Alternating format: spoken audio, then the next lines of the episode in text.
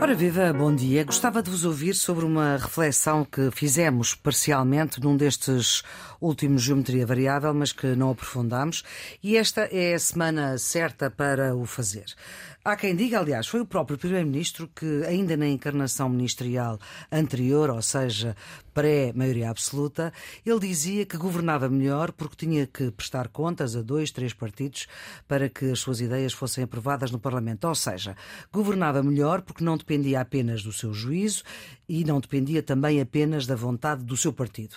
Tudo isso acabou com a maioria absoluta de janeiro do ano passado, como sabemos, mas há uma outra realidade política que também mudou a forma de olharmos para a vida política. Foi o fim dos debates quinzenais com o Primeiro-Ministro. O acordo com o PSD, então, de Rui Rio, que fez efeito a partir de setembro de 2020. Esses debates quinzenais, de certa forma, obrigavam qualquer Primeiro-Ministro, e este em particular, e os seus ministros, a estarem com as pastas muito mais organizadas, porque tinham que prestar contas delas de 15 em 15 dias. Creio que neste momento há seis propostas na Comissão para se alterar esta maneira de debater com o Primeiro-Ministro no Parlamento, mas o que eu pergunto, Carlos, é um escrutínio mais apertado no Parlamento faz um governo, pelo menos, errar menos? Ah, com certeza. Os governos também dependem eh, das oposições. Um bom governo precisa de uma boa oposição. E quando eh, se celebrou esse acordo entre o PS e o PSD de Rui Rio, como recordou, nós aqui no Geometria Variável criticámos isso, porque achámos que não fazia nenhum sentido. Hum.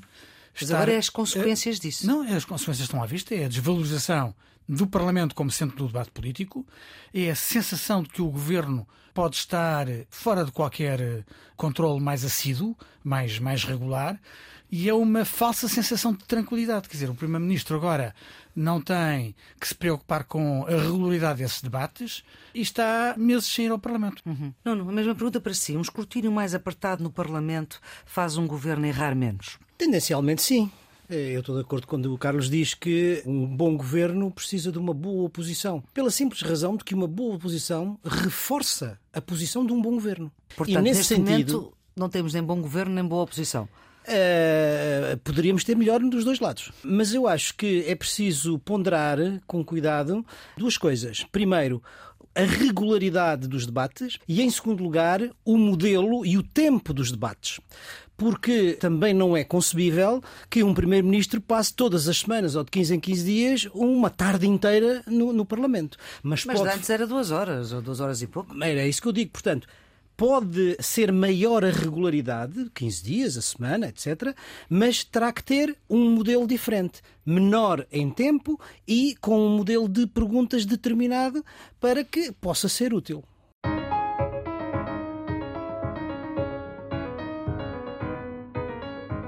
Geometria Variável, edição número 130, com Nuno Severino Teixeira, antigo Ministro da Defesa e da Administração Interna de Governos do Partido Socialista, e Carlos Coelho, antigo Eurodeputado PSD, Presidente da plataforma Nossa Europa. São eles os residentes fixos deste programa que pretende fixar aquilo que pensa que de mais importante se passou na semana. E nesta semana, Cavaco Silva, antigo Presidente da República, com 10 anos de Presidente, mais outros 10 como Primeiro-Ministro, não podia faltar. E vamos por partes. Carlos, Luís Montenegro vai ter espaço político para fazer coligações se entender que isso é desejável para o seu projeto político, ou apresentar uma moção de censura, ou até apresentar já o seu programa de governo, o que eu pergunto é se Luís Montenegro tem espaço político para fazer diferente daquilo que Cavaco Silva lhe disse para fazer. Não, Luís Montenegro tem todo o espaço que ele quiser, porque ele não tem contestação interna no PSD e é um líder perfeitamente legitimado. Agora, eu acho não que. Não é os... essa a minha pergunta. Eu, eu acho que os conselhos que o professor Cavaco Silva deu são bons conselhos. Eh, não faz nenhum sentido precipitar o calendário antecipando momentos que ainda não estão em cima da mesa, designadamente a apresentação de um programa de governo alternativo. Não faz muito sentido apresentar uma moção de censura. Uma moção de censura é, de certa forma, dar um brinde ao. António Costa ao, ainda falou disso. Ao, ao governo, não, naturalmente. António Costa desafiou o PS a apresentar uma moção de censura, porque ele sabe que com uma maioria absoluta na Assembleia da República, isso é uma derrota para o PSD. Quer dizer, é um apontamento durante o debate, mas a seguir é inconsequente. Mas, portanto, a pergunta se Luís Montenegro tem espaço para fazer diferente daquilo que Cavaco disse, a sua resposta é sim? Há sim, é. Mas, mas, mas eu acho que os conselhos que ele deu são são bons conselhos e, portanto, não estou a ver a procurar fazer diferente. Não, não. Pergunto se aquilo que o Presidente Cavaco Silva fez, o antigo Presidente Cavaco Silva fez, é muito diferente da carta aberta que Mário Soares escreveu em 2012, em que o governo de Pedro Passos Coelho estava a levar o país para o abismo, apelava ao então Presidente da República, que era Cavaco Silva, para admitir o governo, que ainda durou mais quatro anos, com uma maioria absoluta de dois partidos, e nessa carta aberta, que foi assinada por várias gente, ainda foi antes da crise do irrevogável, que essa foi no verão de 2013. É muito diferente? Tem algumas diferenças, mas no estilo uh, tem alguma coisa de comum. Vamos lá ver. Eu acho que há duas maneiras de exercer, vamos dizer assim, a função de ex-presidente da República. Uma é olhar para o futuro, olhar para os grandes problemas que o país tem e quando se fala, fala-se para unir os portugueses e para os ajudar a superar a crise. Esse modelo de presidente qual foi? É, por exemplo, é o, o, modelo do general Ramalhianes, que é hoje, digamos, muito consensual uhum. e é uma espécie de reserva moral da nação. O outro modelo não se está a olhar para o futuro, está-se a olhar eh, Portanto, para o que presente. É o modelo de Cavaco e de Soares. De Cavaco e de Soares com algumas diferenças. Uhum. Olham-se para o presente, e, eh, ao olhar para o presente, são para os problemas do momento e, portanto, é um ex-presidente que não hesita em intervir quando entende que é preciso na vida político-partidária. E, portanto, de um lado tem, de certa maneira, aquele que une e do outro lado tem aquele que divide. No caso do professor Cavaco Silva, é, eu acho que tem, apesar de tudo, uma diferença em relação ao Dr. Mário Soares. É que, se podemos dizer, ai, funciona como chefe de partido. O professor Cavaco Silva funciona Estilo além t-shirt de além de além, Nas sim, palavras de António exa Costa. Exatamente. Quer dizer, Também na t-shirt de secretário-geral do PS. Mas mais do que isso, quer dizer, porque no caso do, do professor Cavaco Silva não é só chefe do partido, é também chefe de facção do partido.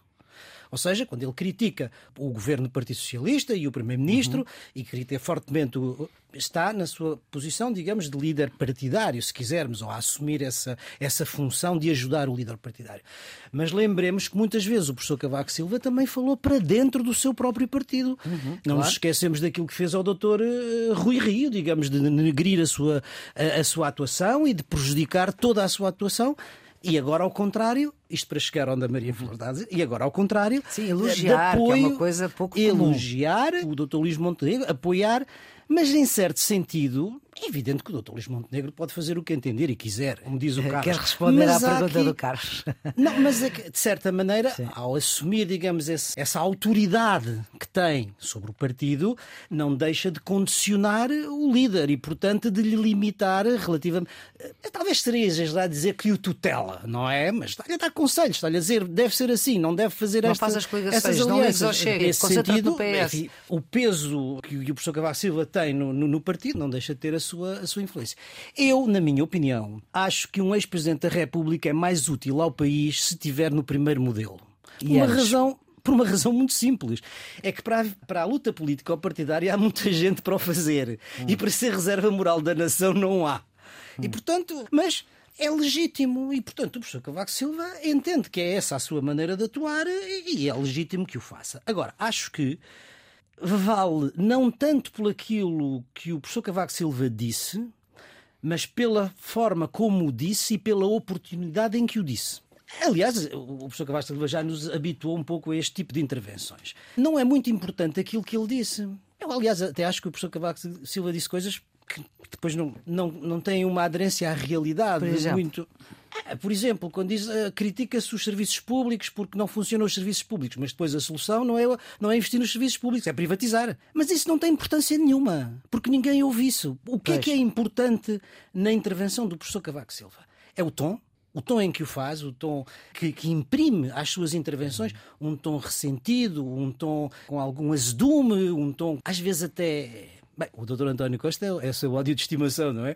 Mas esse tom emocionado, digamos, ressentido, violento, uhum. azedo, provoca reação. Sim. E ao provocar reação, tem efeito do ponto de vista da comunicação política. É eficaz do ponto de vista da comunicação política. E é Ou seja, seu... é um político profissional, apesar é de dizer que não é, não é?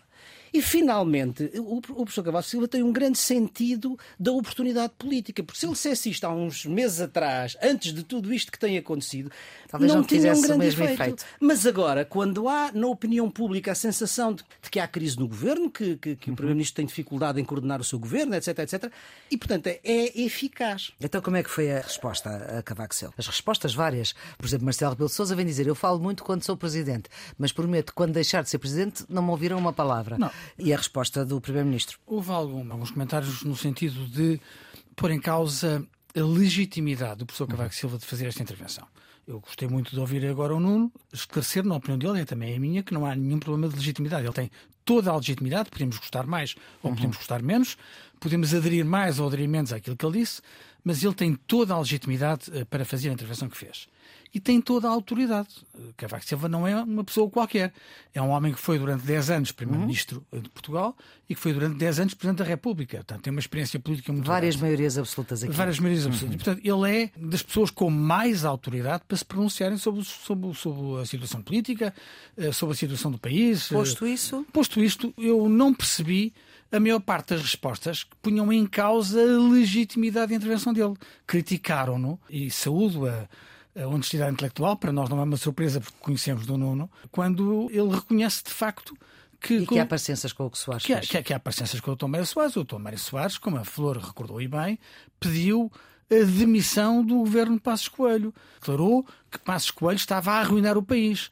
Quando, num momento especial da história de Portugal, o Presidente da República de então, na altura o professor Cavaco Silva, tentou uma eh, solução negociada entre o PSD e o PS, eh, discurso, acelerando o calendário eleitoral e, e obrigando Pedro Passos Coelho e António José Segura a, sentarem-se a entenderem-se. Mário Soares vai dizer que não. Foi curto-circuitado, sobretudo devido à, inter- à- à- intervenção do Mário Soares. Não, o Ma- o Dr. Mário Soares levou parte substancial do PS a impedir essa solução. Portanto, o Dr. Mário Soares não apenas emprestou a sua opinião com toda a legitimidade, mas desenvolveu iniciativas de natureza política Uhum. para alterar o rumo dos acontecimentos. Portanto, eu acho que isso é perfeitamente legítimo. É perfeitamente legítimo. Portanto, eu não, não percebo aqueles que põem em causa o direito ou a legitimidade de Cavaco Silva se pronunciar sobre a situação política. Eh, Sob o ponto de vista da forma, sim. Sob o ponto de vista do conteúdo, não. Ou seja, eu estou inteiramente de acordo com o que disse o Dr. Mário Soares e estou completamente em desacordo com o que disse o professor Cavaco Silva.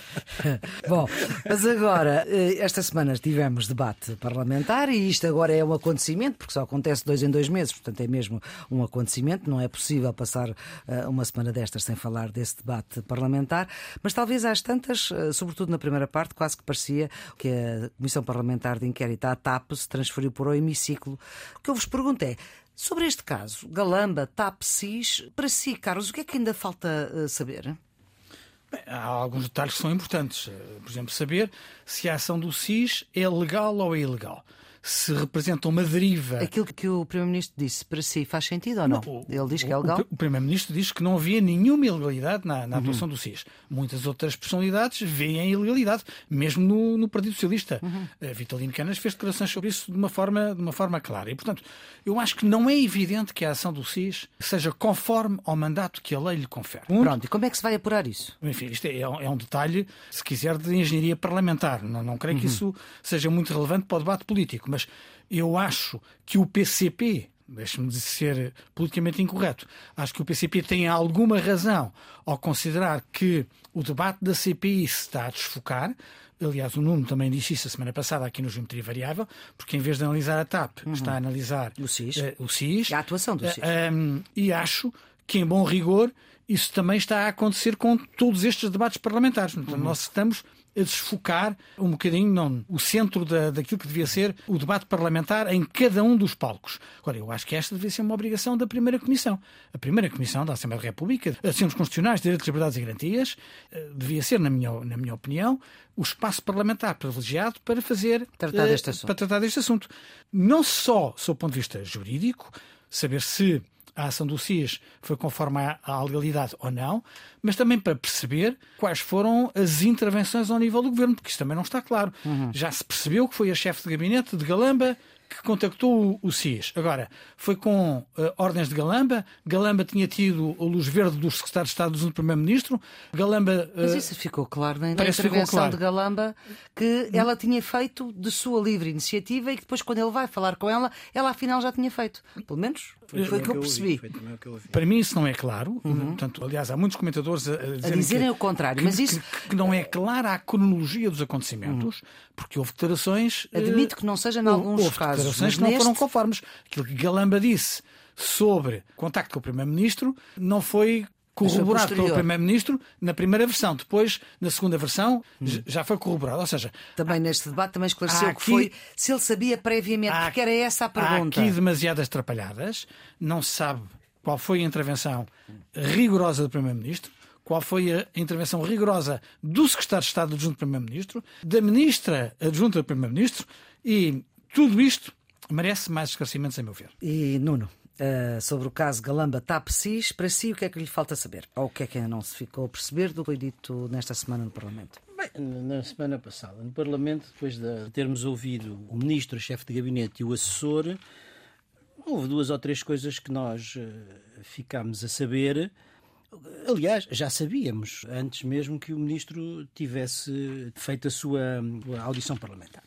Sim, não, não, não houve muitas surpresas. Mas, que, é que a, a maior nós... surpresa foi o Primeiro-Ministro reconhecer que não tinha informado o Presidente da República sobre, desde, o sobre o SES. Não, eu ainda estou a falar das audições de semana passada. Ou ah, seja, está porque... a falar da CPI, da, da Comissão Parlamentar de Inquérito, não nós, do debate. Sim, porque quando nós fizemos o último Mas, debate, sim, ainda, não havia... ainda não tínhamos ouvido o Ministro. Galamba, Aquilo sim. que eu estou a dizer é que depois de ouvir o Ministro, não ficámos a saber muito mais coisas certo, do que sabíamos certo, anteriormente. Certo, Ou seja, que havia alguma disfuncionalidade no funcionamento do gabinete. Confirmou-se. Se confirmou que na noite em que ocorreram os acontecimentos, enfim, houve alguma atrapalhação, confusão de procedimentos eh, na forma como foi gerido o incidente. E ficámos a saber a mais. Ah, e, e, a outra coisa é, obviamente, a questão da responsabilidade política, já aqui eu tinha dito. Eu acho que essa, independentemente de quem seja objetivamente o responsável, quem fala a verdade ou não, a responsabilidade política é do Ministro. Ficámos a saber uma coisa com a audição do Ministro, que é que houve telefonemas a mais pessoas, e em particular ao Ministro da Administração Interna e ao Secretário Adjunto do Primeiro-Ministro. E ao Primeiro-Ministro ao fim da noite, à uma e tal da manhã. E agora, em relação à resposta de, do Primeiro-Ministro no Parlamento, eu, eu, estou de acordo com o que a Maria Flor está a dizer. Quer dizer, eh, o hemiciclo não fez um debate sobre política geral do governo, foi uma extensão da Comissão Parlamentar de eh, Inquérito, Parlamentar de Inquérito o que é inadmissível da minha maneira. O Carlos também viu assim, maneira. também achou. Okay. Acho que houve uma descaracterização do debate, porque uhum. havia questões muito relevantes para o país e, e, que, e, que, são da maior gravidade, como a ineficácia dos serviços públicos, que aliás Cavaco Silva já tinha uh, assinalado, e outros. Uhum que faria todo o sentido pôr em cima da mesa. Agora, eu concedo que, dada a confusão em que isto tudo ocorreu e a sensação angustiante de que houve faltas à verdade de vários protagonistas, os responsáveis políticos no Parlamento eh, não queiram ter prescindido da audição do Primeiro-Ministro, ainda que num terreno menos próprio. Hum. De qualquer forma, o PS também uh, resolveu logo isso, porque inviabilizou a audição do Primeiro-Ministro na Comissão Parlamentar de Inquérito. Portanto, se António Costa não vai à Comissão Mas Parlamentar de Inquérito... Mas acha que ele devia ter ido? Uh, acha que o PS devia ter votado a favor? Eu tenho alguma dúvida eh, sobre isso. Agora, parece-me que se o Primeiro-Ministro não vai à Comissão Parlamentar de Inquérito, é natural que seja inquirido sobre essas matérias no hemiciclo. Bem, eu acho que este debate era, por todas as razões, talvez o debate mais difícil que o Primeiro-Ministro tinha desde o princípio desta certo, legislatura. Certo, certo. É? Desta da maioria. Sim. Desta da, da maioria. E aquilo que me pareceu, do, do, do que vi, é que eh, a experiência política e parlamentar do Primeiro-Ministro chegou e sobrou para ele se sair bem desse debate, atendendo à dificuldade em que, em que se encontrava. Atenção. No fundo, o que é que o Primeiro-Ministro procurou? O Primeiro-Ministro procurou passar sempre ao longo de toda a sua, a sua intervenção a ideia de que a oposição está a criar uma crise artificial, está crise política a, artificial, a, a, completamente artificial, e que as pessoas, a população, os portugueses, estão preocupados é com a vida real do dia a dia. Portanto, esta é, quer dizer, certo ou errada, não é isso que estou a dizer. É a mensagem política que o Primeiro-Ministro passa. Está a analisar, não está a qualificar. Exatamente. E que. É uma coisa que há pouco no espaço público, mas nós aqui surte, no Geometria tentamos. E é? que surte efeito. Nesse sentido, vai a favor do Primeiro-Ministro. E depois, digamos, eu, como estava a dizer, a sua experiência parlamentar, que é muita, fez com que tudo o que eram as questões incómodas fossem respondidas de uma forma curta e seca e tudo aquilo que eram as questões favoráveis, enfim, eh, alongava-se e procurava retirar partido dessa coisa. Há uma coisa que não ficou respondida e eu acho que essa questão é importante, que é a história do SIS. Aí uhum. eu acho que ainda então, há. Para si, o que é que falta saber sobre o SIS? Eu não sei o que é que falta saber, quer dizer, aquilo que para mim seria importante. O Primeiro-Ministro fez uma coisa importante. O Primeiro-Ministro fez um enorme elogio aos serviços, aos responsáveis e aos seus responsáveis. É isso que lhe compete como tutela política dos serviços. Uhum. E disse se houver críticas a fazer, essas críticas são feitas ao governo, essas críticas são feitas à... não aos serviços, foram exemplares. E isso é de um uhum. líder. Isso é uma atitude de líder. É assim. Que Sendo que estas tutelas são bloco central, ou seja, estão pessoas do Partido Socialista e do Partido Social Democrata, ou pelo menos escolhidas pelo Partido Socialista e pelo Partido Social Democrata. A questão que é preciso saber é, de facto, se, uh, e isso eu já ouvi as duas narrativas, não só do ponto de vista partidário, mas daqueles que são juristas e dos que não são juristas, inclusive de antigos responsáveis pelos serviços de informações, uns que têm uma opinião de que sim, que é absolutamente legal e que era este o procedimento que se tinha de ter feito, e outros que dizem não, há dúvidas, não é assim. Portanto, eu, isso eu acho que é o que falta esclarecer. Qual é que é a instância que esclarece? Já percebemos que não é, para vocês os dois, não é uma Comissão Parlamentar de Inquérito, é o SIS. Portanto, isso já falámos sobre isso aqui. Como é que isso se esclarece? É, eu já disse isso aqui, quer dizer, do ponto de vista político, eventualmente a primeira comissão e à porta fechada. Outra coisa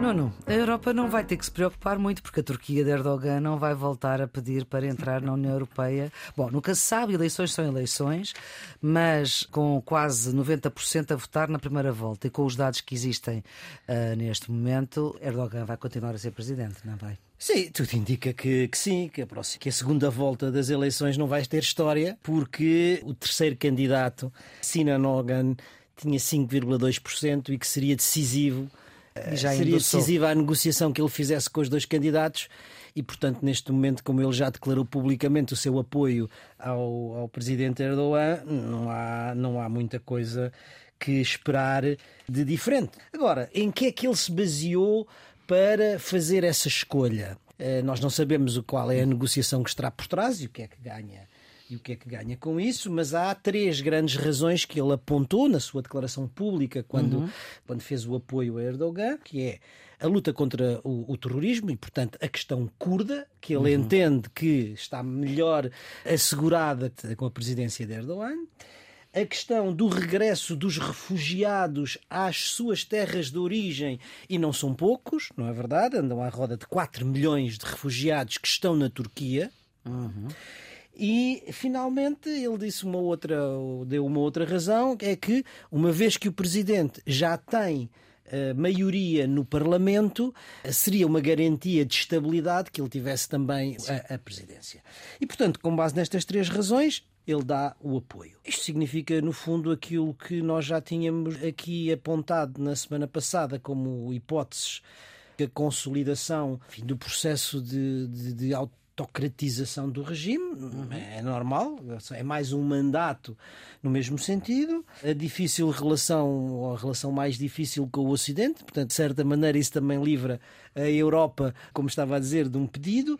Agora, eu acho que há aqui um outro elemento que é um bocadinho mais uh, difícil de prever, que é a questão económica e financeira e, em particular, a questão monetária. A Turquia está num estado, enfim, com uma inflação que já teve aos 85 e agora está aos 44 ou 45, com o que isso significa no custo de vida das populações e depois uma desvalorização brutal da lira que faz com que, aliás, as autoridades monetárias já eh, puseram um travão ao levantamento de, de, dinheiro nos, enfim, nos multibancos, é, e isso significa que pode criar um problema de liquidez. Portanto, como é que os mercados vão reagir a um novo mandato de Erdogan? Eu acho que isso ainda nós não sabemos. Carlos.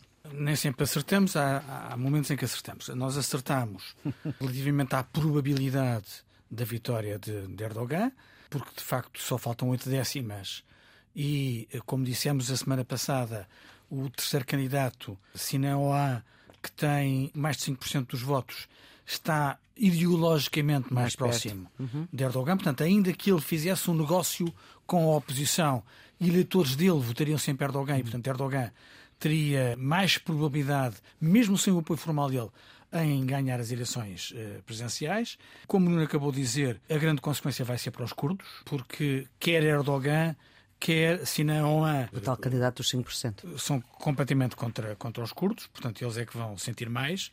A dúvida que eu tenho é saber como é que Erdogan vai gerir este poder. Por duas razões. Primeiro, porque ele está habituado a ser uh, o califa indiscutido e teve. Sim, um candidato com 45% de votos, que era contra ele. Contra ele e não foi eleito à primeira volta, portanto, uhum. teve de certa forma eh, uma chapada, uma bufetada eleitoral. Para o seu orgulho e para a sua vaidade, isto tem um sabor de. Mancha um bocadinho. Magoa um, mancha um bocadinho.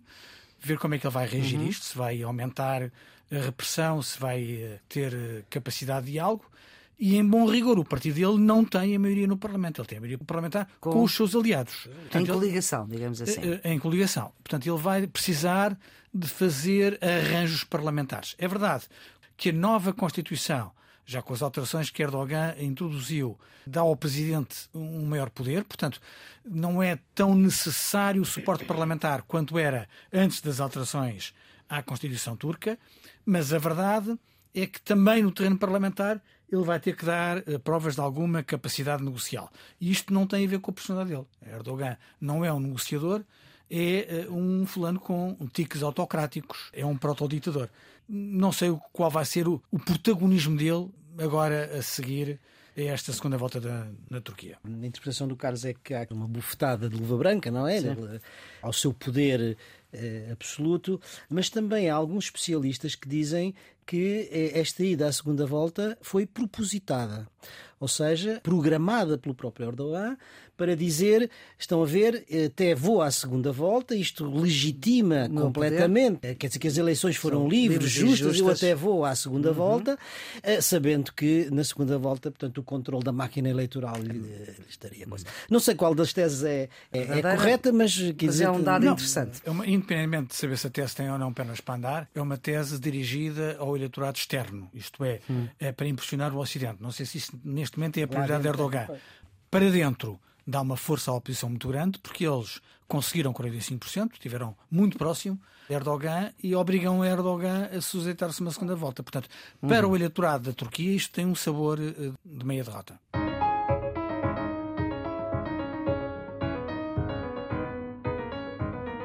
Esta semana tivemos uma reunião importante do G7, Alemanha, Canadá, Estados Unidos, França, Itália, Japão e Reino Unido, uh, com a participação da, União Europeia também com representação. A reunião que teve a visita de Zelensky. Saiu desta reunião um apelo à China para que a Rússia uh, acabe com a guerra e da Rússia veio o discurso que não começou guerra nenhuma, que é o Ocidente que está a forçar as fronteiras, sendo que o líder do grupo Wagner vai, está a dar conta de que as coisas não estão nada bem para o lado russo, Carlos. O G7 só de registar a ligação entre as promessas e os factos, isto é, Borrell, o alto comissário da União Europeia para a política externa, deu provas esta semana da quantidade de munições e do investimento feito e a promessa de duplicação eh, desses meios. Dentro do, do que está estabelecido de apoio militar à Ucrânia, e isso é, é, é positivo, é, significa que a Europa está reagir e os apoiantes ocidentais também, não deixando a Ucrânia sozinha. O que eu achei notável, no entanto, na declaração do uh, responsável pelo grupo Wagner foi a ameaça que ele fez à estabilidade na Rússia. Ainda a manter uh, uma atitude de, de grande respeito uh, por Putin, ele faz um paralelo com a Revolução Bolchevique de 1917. Para dizer, ah, faz um ataque terrível ao ministro da Defesa russo, cuja admissão ele pede explicitamente, e ele diz que se as elites russas continuam, são expressões dele, a rebolar os rabos gordos e a mandar pessoas para a morte. Recorde-se que ele, nesta vitória, Bakhmut aparentemente tem 20 mil mortos e muito mais feridos. Ouvi falar em 80 mil feridos por uma cidade que não tem hoje valor estratégico e está completamente destruída. Ele diz que o povo russo, ao ver regressar os seus filhos em caixões, pode revoltar-se como se revoltou contra a monarquia czarista uhum. em 1917. E é a primeira vez que se vê um apelo à revolução na Rússia, ainda mascarado com grandes declarações de fidelidade a Putin, mas isto tem um peso. Isto tem um peso. E significa que, se calhar, nós no Ocidente não atribuímos demasiado valor aos sinais de descontentamento na sociedade russa pelo prolongamento da guerra. Portanto, uhum. o prolongamento da guerra, que nós aqui no Geometria Variável temos receado que pode levar a uma fadiga nas opiniões públicas ocidentais, pode estar a criar uma fadiga pelas mortes e pelas consequências económicas dentro da Rússia mais forte do que aquilo que nós nos apercebemos. Bom, Nuno, vamos então a uma atualização uh, do que é que se está a passar no terreno e com Bakhmut completamente uh, destruído. Já não é nada. Sim, eh, enfim, na sequência daquilo que o Castro. Há duas coisas na guerra da, da Ucrânia que parecem. Sobre o terreno, não é? Sobre, uhum. Parecem novidade. Primeiro, é, são os ataques a Belgorod e depois é, obviamente, é este combate em Bakhmut. Começando por Bakhmut, o cara já disse quase tudo. Bakhmut não tem um grande valor estratégico e militar, mas tem um valor político e simbólico. Porque, no fundo, uhum. quem perder Bakhmut, quem conseguir ocupar Bakhmut, tem uma vitória simbólica importante. E, sangrenta, portanto, mas. Sangrenta, mas importante. E quem perder, perde a face. E isso, neste momento, também é, também é importante. Há uma coisa que parece certa: é que sem o contributo do grupo Wagner, as tropas russas já teriam sido expulsas de, de Bakhmut. Agora, o que nós não sabemos avaliar, pelo menos eu não sei avaliar eh, claramente, é esta, esta atitude do líder eh, Prigozhin, que, do grupo Wagner, porque certamente eles são os que estão do lado, da, do lado russo a segurar a situação. Ele tem feito esses ataques violentos sem nunca tocar eh, em, Putin, Putin, mas, mas, a toda a nomenclatura, sobretudo militar uhum. uh, russa, dizendo que não lhes estão a ser fornecidos os meios militares, particularmente as munições necessárias para conduzir o combate. Mas isto não pode ser bem ser só propaganda? Essa é a dúvida. É que nós não sabemos uhum. se isso é verdadeiramente assim ou se, pelo contrário, é propaganda para legitimar um possível fracasso.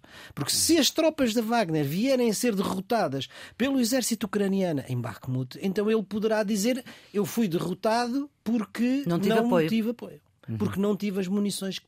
Mas isso temos que esperar Talvez os serviços competentes saibam. A outra, a outra, a outra... Não, para já tem uma vitória, mas com 20 mil mortos e 80 mil feridos. Sim, é? sim mas não completamente. Sim, Ou seja, sim, sim. continua sem uma vitória decisiva. Certo, mas. Ambas as partes. Mas, mas Zelensky já, já confirmou a derrota. Eu acho que podemos dar por adquirido que neste momento está sob controle russo. É? Sim, sim, sim. Agora, com consequências humanas terríveis. Terríveis. terríveis. A outra questão são os, os, ataques que foram feitos na cidade russa, na fronteira da, da Ucrânia, Belgorod, por grupos paramilitares anti-Putin. Hum. E isso também é uma, uma, uma novidade.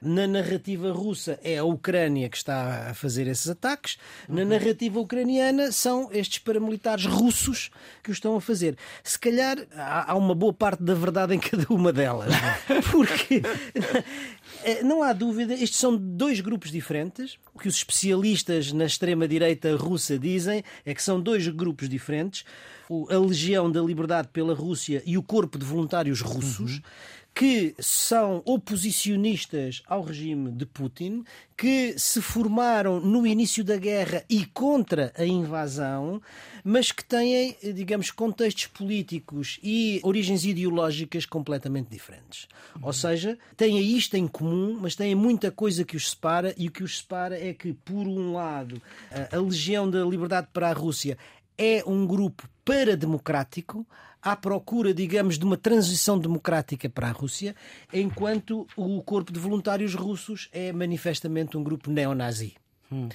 E, portanto, uh, o que é que acontece? Obviamente, no início do processo de invasão, o exército ucraniano teve que recrutar o máximo que, te, que pôde e também se articulou com hum. alguns destes grupos. Portanto, nesse sentido, com certeza alguma articulação. Agora, isto, do ponto de vista simbólico, se quisermos, isto significa que são russos que estão a atacar a própria Rússia e a atacar a política de guerra de Putin. E, portanto, desse ponto de vista, é favorável à, à Ucrânia. Mas, enfim, há muito para saber sobre isto, porque é tudo muito nebuloso ainda.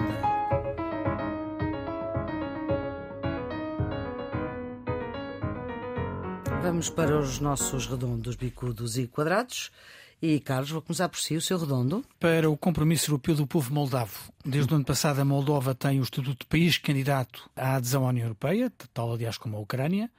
A presidente Maia Sandu, que é uma europeísta, tem enfrentado uma oposição de movimentos pró-russos que querem referendar a opção europeia contra uma aproximação à Rússia. A resposta foi clara.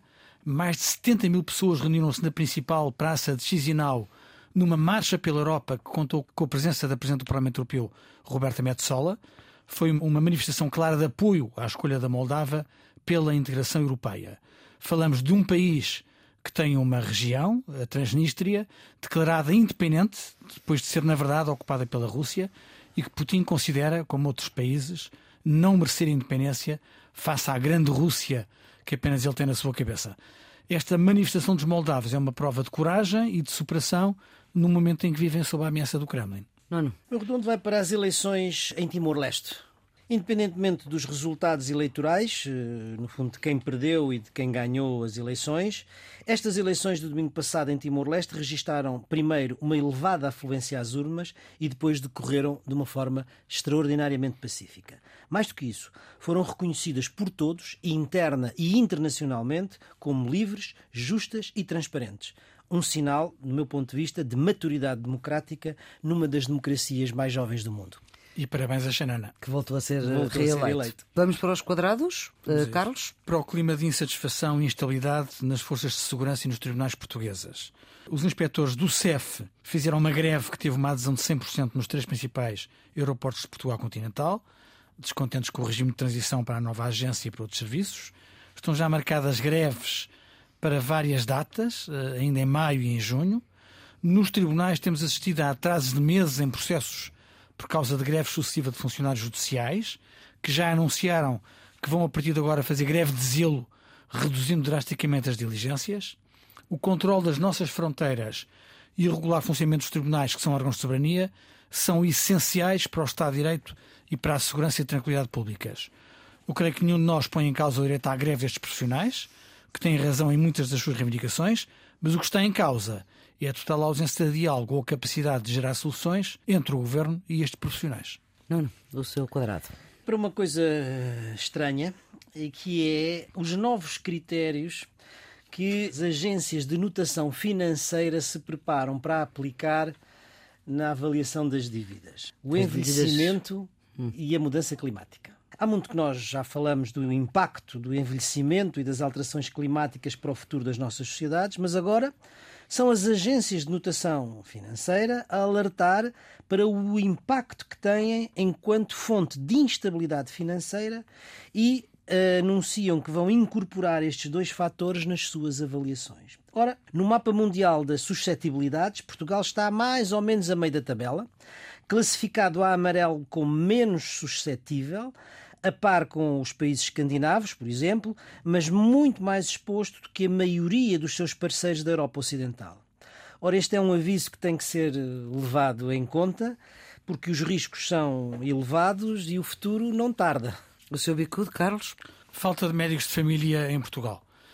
A promessa do governo, eh, feita em 2015, de garantir um médico de família para cada português até 2019, está neste já estado, passou. Já, já passou, está neste estado em 2023.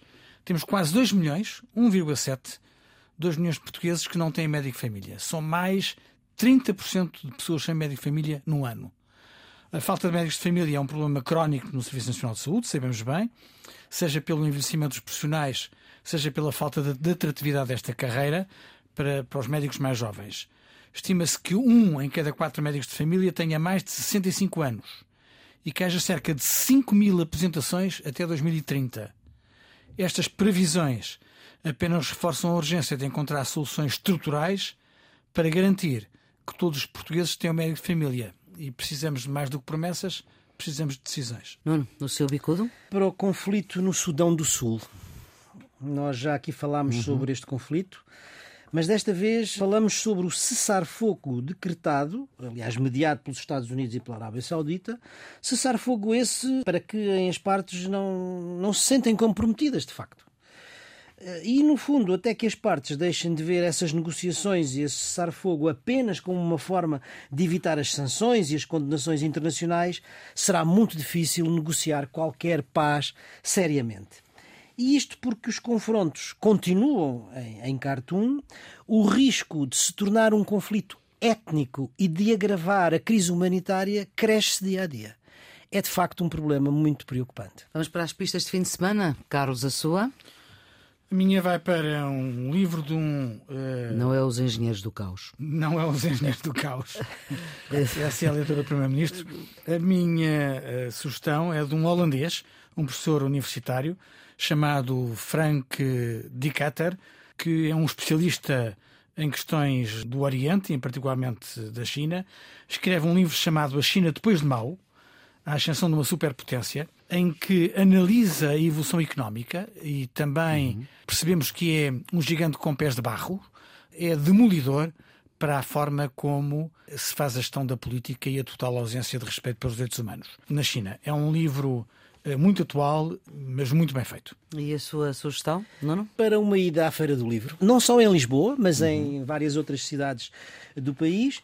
E como o tempo parece que vai estar, eh, vai estar agradável, a minha sugestão é um passeio tranquilo pela Feira do Livro para ver as novidades ou para procurar aquelas raridades que só se aparecem nos alfarrabistas ou nas feiras. Na minha lista de lançamentos na feira estão dois livros. Sim. O livro do Francisco Petencourt sobre os direitos humanos, acabado de uhum. sair na coleção da Fundação Francisco Manuel dos Santos, e a reedição de um clássico de Medeiros Ferreira, agora reeditado no âmbito das comemorações do 25, dos 50 anos do 25 de Abril, que é precisamente o ensaio histórico sobre o 25 de Abril. Ponto final nesta edição do Geometria variável número 130 para a Antena 1 RDP Internacional e em podcast na íntegra.